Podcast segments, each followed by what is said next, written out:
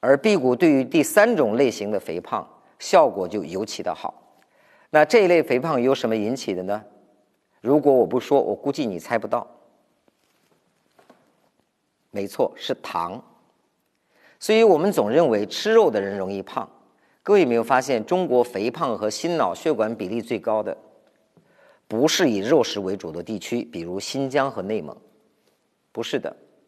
报告显示，中国的心脑血管病肥胖患者最多的地区是天津和山西。你联想到什么？天津麻花、狗不理包子、刀削面、转盘剔尖面。这些爱吃面食的地方，偏偏导致了各种慢病的激增和肥胖比例。所以各位知道，面食含有大量的糖类。所以张惠妹女士拼命的想减肥，他的经纪公司为此都绝望了，因为他找了所有的减肥方法，可是他每天晚上都要喝奶茶。没错，奶茶里边就有大量的糖类。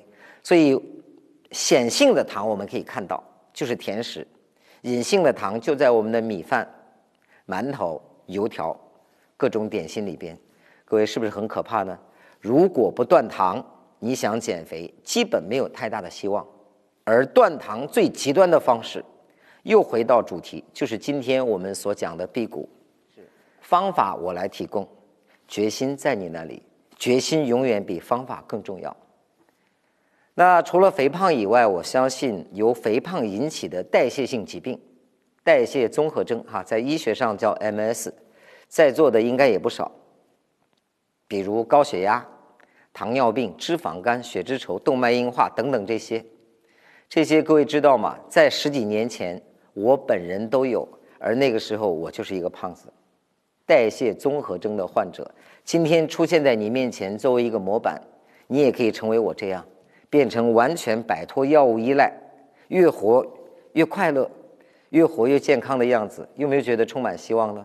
那接下来我跟大家谈一谈慢病治疗当中的误区。在座各位，我没有办法一个一个讲哈，但是你去感受一下，有没有高血压、糖尿病和血脂稠？如果有的话，请问你有去拜访过医生吗？医生有没有告诉你这个病是不可能根治的，必须终身服药来控制？而医生又有没有告诉你这个病引发的副作用，比如性功能丧失、心脑血管疾病、肠胃功能受损以及提前的衰老和并发症？各位，这些你都知道吗？如果你的医生比较称职，我想这些你已经知道了。但即便如此，你知道的也未必是正确答案。各位，你的高血压和糖尿病，按照我们说的三个字。疾代表外伤，因为它里边是个使弓箭的意思。病，因为丙丁主火而心火嘛，所以病由心生，它需要调心。这几天我也会给大家做一些调心的工作。而刚才我们谈到的慢病三高，基本上都属于症。症的意思是什么？是由于疾和病引发的反应，外在显现症状。症和病。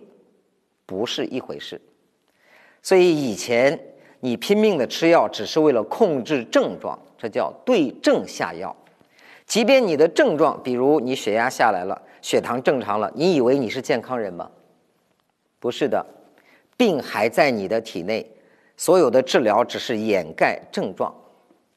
这里我要延伸一下关于佛家的因果学说。你看佛经洋洋洒洒数千文都在谈两个字。因和果，种善因得善果，种恶因得恶果，不是不报，时候未到。所以在座的各位，你的症状只是一个果，你了解吗？引起这个果的有一个原因，如果那个原因你不能把它找出来，不能把它解决掉，赵本山的话说，往祖坟上跑。如果你不能解决这个问题，你会发现你在果的上面一辈子兜兜转转，你都是一个病人。站在这个层面，医生说这个病症不能治愈，是对的。但是如果你把因改变，然后随着时间的推移，这些病症相当一部分百分之六十吧，是可以缓解，甚至于完全消失的。说胡老师，你说的这些是真的还是假的？我说过不要相信我，不要相信医生，不要相信专家，不要相信网络，请相信你自己的身体。我们要尊重每个人身体的差异化。好了，从因果这两个字，我们回到科学的层面。从事健康管理已经有多个年头了，而且我在南海观音许愿说要辟谷传道三十年，啊，所以有三十年的路要走。那做健康管理有哪些心得呢？我们发现医院在努力做一件事情，就是不要让这个病人进到太平间。那我们做的事情就是在因在生活方式的层面来管控，尽量不让你去医院。这是我们要做的事情，所以在座各位只是知道自己肥胖，只是知道自己疾病，你知道自己肥胖和疾病的原因吗？所以第一节课，我想花一点时间，让各位暂时把你的病名忘掉，因为那些只是症状。我要花一点时间来帮你探究一下，你为什么会引发这些症状。换而言之，病从何来？